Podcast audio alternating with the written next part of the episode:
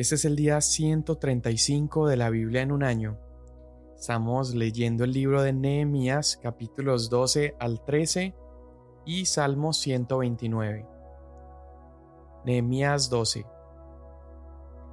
Estos son los sacerdotes y los levitas que subieron con Zorobabel, hijo de Salatiel, y con Jesúa, Seraías, Jeremías, Esdras, Amarías, Maluc, Atus, Secanías, Reum, Meremot, Ido, Ginetón, Abías, Mijamín, Maadías, Bilga, Semaías, Oyarib, Jedaías, Salú, Amoc, Ilcías y Jedaías. Estos eran los jefes de los sacerdotes y sus parientes en los días de Jesúa. Y los levitas eran Jesúa, Binui, Cadmiel, Serebías, Judá y Matanías. Este y sus hermanos estaban encargados de los cánticos de acción de gracias. También Bacbuquías y Uni, sus hermanos, estaban frente a ellos en sus ministerios respectivos. Y Jesúa fue el padre de Joyasim, y Joyasim el padre de Eliasib, y Eliasib el padre de Joyada, y Joyada fue el padre de Jonatán, y Jonatán el padre de Jadúa. En los días de Joacim, los sacerdotes jefes de casas paternas fueron de Seraías Meraías, de Jeremías Ananías, de Esdras Mesulam, de Amarías Johanán, de Melicú Jonatán, de Sebanías José, de Arim Adna, de Merayot Elcai, de Ido Zacarías, de Ginetón Mesulam, de Abías Sicri, de Miniamín y de Moadías Piltai, de Bilga Samúa, de Semaías Jonatán, de Joyarib Matenai, de Jedaías Uzi, de Salai Calai, de Amok Eber, de Ilcías Asabías, de Jedaías Natanael. En cuanto a los levitas jefes de casas paternas fueron inscritos en los días de Eliasib, Joyada, Johanán y Jadúa, también los sacerdotes hasta el reinado de Darío el persa. Los hijos de Leví, jefes de casas paternas, fueron inscritos en el libro de las crónicas hasta los días de Johanán, hijo de Eliasib. Los principales de los levitas eran Asabías, Serebías y Jesúa, hijo de Cadmiel, con sus hermanos frente a ellos, para alabar y dar gracias según lo prescrito por David, hombre de Dios, sección frente a sección. Matanías, Bacbuquías, Obadías, Mesulam, Talmón y Acub eran porteros que mantenían guardia en los almacenes junto a las puertas. Estos sirvieron en los días de Joyasim, hijo de Jesúa, hijo de Josadac, y en los días de Nehemías, el gobernador, y de Esdras, el sacerdote y escriba. En la dedicación de la muralla de Jerusalén, buscaron a los levitas de todos sus lugares para traerlos a Jerusalén, a fin de celebrar la dedicación con alegría, con himnos de acción de gracias y con cánticos, acompañados de címbalos, arpas y liras. Y se reunieron los hijos de los cantores del distrito alrededor de Jerusalén, de las aldeas de los netofatitas, de Bet Gilgal y de los campos de Jeba y Asmavet, pues los cantores se habían edificado aldeas alrededor de Jerusalén. Los sacerdotes y los levitas se purificaron. También purificaron al pueblo, las puertas y la muralla. Entonces hice subir a los jefes de Judá sobre la muralla, y formé dos grandes coros. El primero marchaba hacia la derecha, por encima de la muralla, hacia la puerta del muladar. Y tras ellos iban Osaías y la mitad de los jefes de Judá, con Azarías, Esdras, Mesulam, Judá, Benjamín, Semaías, Jeremías, así como algunos de los hijos de los sacerdotes con trompetas, y Zacarías, hijo de Jonatán, hijo de Semaías, hijo de Matanías, hijo de Micaías, hijo de Zacur, hijo de Asaf, y sus parientes, Semaías, Azarreel, Milalai, Gilalai, Maaí, Natanael, Judá y Hananí, con los instrumentos musicales de David, hombre de Dios. Y el escriba Esdras iba delante de ellos, y a la puerta de la fuente subieron directamente las gradas de la ciudad de David por la escalera de la muralla, por encima de la casa de David hasta la puerta de las aguas al oriente. El segundo coro marchaba hacia la izquierda y yo iba tras ellos con la mitad del pueblo por encima de la muralla, pasando por la torre de los hornos hasta la muralla ancha. y por la puerta de Efraín, junto a la puerta vieja, junto a la puerta del pescado y la torre de Hananeel, y la torre de los cien, hasta la puerta de las ovejas, y se detuvieron en la puerta de la guardia. Luego los dos coros tomaron su lugar en la casa de Dios. También yo y la mitad de los oficiales conmigo, y los sacerdotes Eliasim, Maasías, Miniamín, Micaías, Elioenai, Zacarías y Ananías con trompetas, y Maasías, Semaías, Eleazar, Uzi, Johanán, Malquías, Elam y Eser. Los cantores cantaban con su director Israías. Aquel día ofrecieron gran cantidad de sacrificios y se regocijaron porque Dios les había dado mucha alegría. También las mujeres y los niños se regocijaron. El regocijo de Jerusalén se oía desde lejos. Aquel día fueron designados hombres a cargo de las cámaras destinadas a almacenes de las contribuciones, de las primicias y de los diezmos, para que los campos de las ciudades recogieran en ellas las porciones dispuestas por la ley para los sacerdotes y levitas. Pues Judá se regocijaba por los sacerdotes y levitas que servían. Ellos ministraban en la adoración de su Dios y en el ministerio de la purificación junto con los cantores y los porteros, conforme al mandato de David y de su hijo Salomón.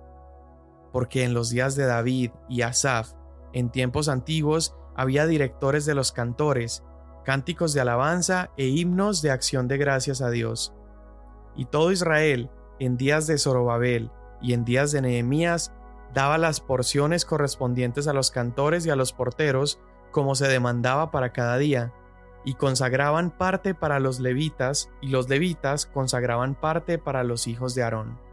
Aquel día leyeron del libro de Moisés a oídos del pueblo, y se encontró escrito en él que los amonitas y los moabitas no debían entrar jamás en la asamblea de Dios, porque no recibieron a los israelitas con pan y agua, sino que contrataron contra ellos a Balaam para maldecirlos pero nuestro Dios convirtió la maldición en bendición. Y cuando oyeron la ley, excluyeron de Israel a todo extranjero. Antes de esto, el sacerdote Eliasib, encargado de los aposentos de la casa de nuestro Dios, y que era pariente de Tobías, le había preparado una habitación amplia donde anteriormente se colocaban las ofrendas de cereal, el incienso, los utensilios y los diezmos del cereal, del vino nuevo y del aceite prescritos para los levitas, los cantores y los porteros, y las contribuciones para los sacerdotes. Pero durante todo este tiempo yo no estaba en Jerusalén, porque en el año 32 de Artajerjes, rey de Babilonia, yo había ido al rey, pero después de algún tiempo pedí permiso al rey, y vine a Jerusalén y me enteré del mal que Eliasib había hecho por favorecer a Tobías, al prepararle un aposento en los atrios de la casa de Dios. Esto me desagradó mucho, por lo cual arrojé todos los muebles de la casa de Tobías fuera del aposento. Entonces ordené que limpiaran los aposentos y puse de nuevo allí los utensilios de la casa de Dios con las ofrendas de cereal y el incienso.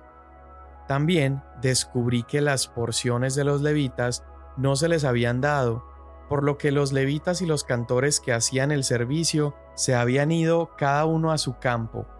Por tanto, reprendí a los oficiales y les dije, ¿por qué está la casa de Dios abandonada? Entonces reuní a los levitas y los restablecí en sus puestos. Entonces todo Judá trajo el diezmo del cereal, del vino nuevo y del aceite a los almacenes, y puse al frente de los almacenes al sacerdote Selemías, al escriba Sadoc y a Pedaías, uno de los levitas.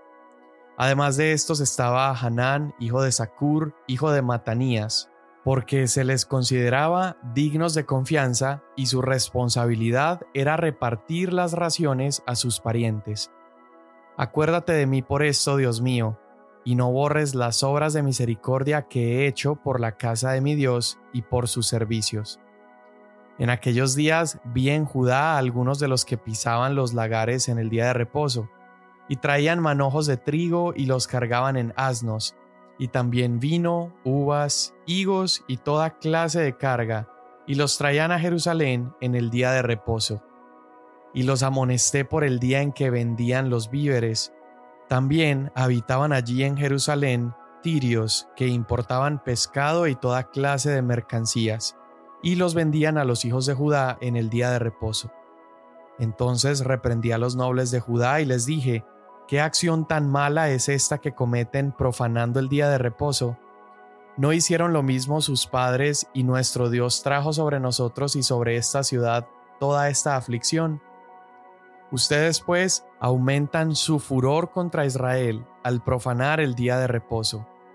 Así que cuando iba oscureciendo a las puertas de Jerusalén, antes del día de reposo, ordené que se cerraran las puertas y que no las abrieran hasta después del día de reposo.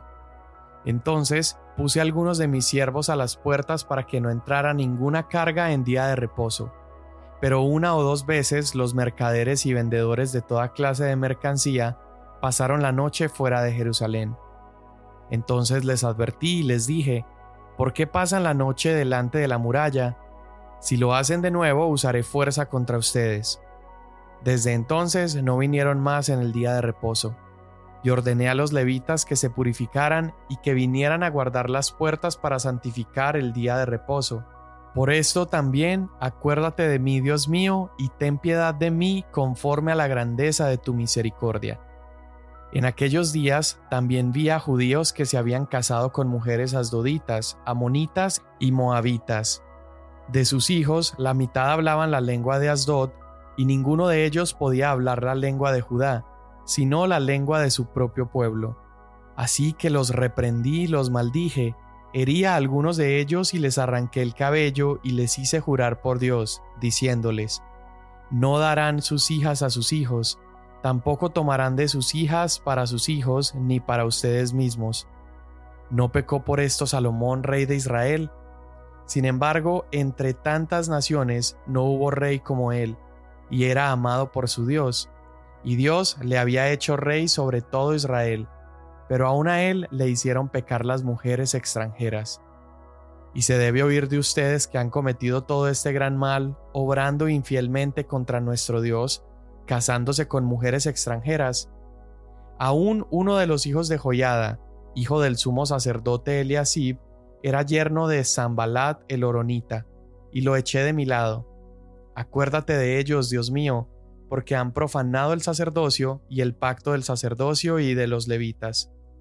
Así los purifiqué de todo lo extranjero y designé oficios para los sacerdotes y levitas, cada uno en su ministerio, e hice arreglos para la provisión de leña en los tiempos señalados y para las primicias. Acuérdate de mí, Dios mío, para bien. Salmo 129 Muchas veces me han perseguido desde mi juventud. Que lo diga ahora Israel. Muchas veces me han perseguido desde mi juventud, pero no han prevalecido contra mí. Sobre mis espaldas araron los aradores, alargaron sus surcos. El Señor es justo, ha cortado las ataduras de los impíos.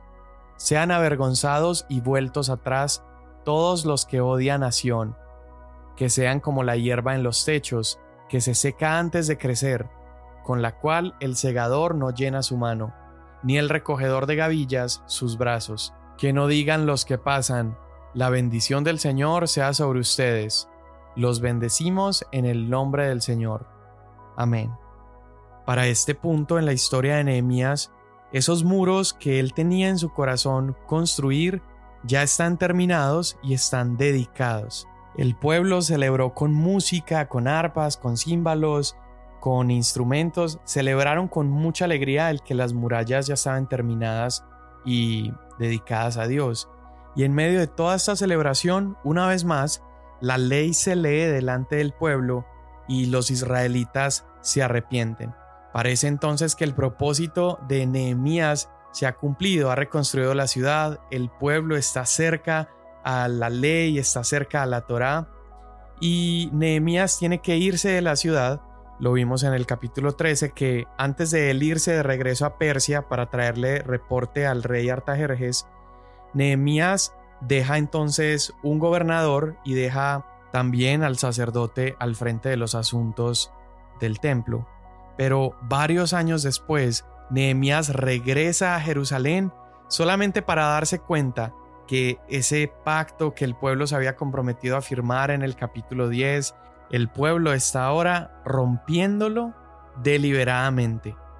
Esos mandamientos que juraron cumplir los están transgrediendo. Eh, esas murallas que habían reedificado y habían dedicado al Señor no estaban realmente cumpliendo su propósito porque se habían nuevamente mezclado con otras naciones y se habían casado con ellos. Esto violaba también directamente uno de los compromisos que el pueblo había hecho delante de Nehemías de no casarse con pueblos idólatras de otras naciones. Israel estaba rompiendo el día de reposo, habían profanado el templo, y entonces viene Nehemías, se encuentra nuevamente esta condición del pueblo y termina con todas las alianzas extranjeras, vota a las personas que estaban rompiendo el sabbat o el día de reposo y restaura una vez más las operaciones del templo. Es como si el pueblo hubiera llegado a un punto en su moralidad, en su vida espiritual y en su necedad que no importa la calidad del líder que se presentaba para dirigir al pueblo, no iba a ser nunca suficiente para restablecer la identidad y el propósito inicial que tenía Israel. Zorobabel, este gran líder, lo había intentado y no se pudo. Esdras lo había intentado y no se pudo. Nehemías se había ido de regreso a Persia, satisfecho con lo que estaba viendo en el pueblo. Pero años después, cuando regresa, se da cuenta que Israel parece estar condenado a seguir cayendo en el mismo hueco. De hecho, veremos por el resto de la historia de Israel que Israel nunca terminó de recuperarse de la idolatría y del exilio. De hecho, por los próximos 400 a 450 años, la nación y su tierra iba a pasar de un imperio a otro imperio. Hasta el momento de Jesús. Cuando Jesús entra en la escena de la historia, la tierra de Israel ha pasado ya por las manos de muchísimos imperios, por el babilonio, que ya leímos acerca de este, luego los persas conquistan Babilonia, después de los persas, que es justo lo que estamos leyendo ahorita con Nehemías, vendría la era helenística, con Alejandro el Magno liderando también este periodo de conquista sobre Israel. Y solamente por un periodo muy corto, la dinastía Hasmonea, que era una familia judía, está a cargo de la tierra, hasta que el imperio romano viene y nuevamente toma control sobre el territorio. Y es en ese momento donde viene Jesús. ¿Por qué es importante mencionar todo esto? Bueno, porque nos damos cuenta que verdaderamente no existió antes de Cristo y después de Nehemías un rey o un líder que pudiera efectivamente liderar a la nación a su estado de plenitud y de relación con Dios. Es solamente hasta que aparece Jesús que Él en la cruz obtuvo y logró lo que Nehemías quiso hacer, pero no pudo. La lectura que hoy leíamos terminaba con Nehemías pidiéndole a Dios, viendo la condición de cómo el pueblo estaba, él le decía a Dios, por favor recuerda mis buenas obras, como si de alguna manera por la bondad de uno se fuera a perdonar el pecado de todo un pueblo. Y digo que Nehemías no pudo hacerlo porque es solamente Jesús el que por su bondad es capaz de cargar a su cuenta nuestro pecado, nuestra maldad y transferir a nuestras vidas toda su bondad. Jesús en la cruz actuó como un sustituto para nuestras vidas y Dios sí fue capaz de recordar sus buenas obras en lugar de nuestra maldad. Cuando Nehemías regresa a Persia, él esperaba que la nación se mantuviera en aquel decreto o en aquel pacto que habían firmado. Pero al dejarlos, evidentemente se descarriaron y volvieron a sus hábitos autodestructivos. Pero algo diferente ocurre con Jesús, este rey y sacerdote perfecto, y es que cuando Jesús va de regreso a su trono después de su muerte y su resurrección, Él asciende, nos deja a nosotros, pero no nos dejó solos.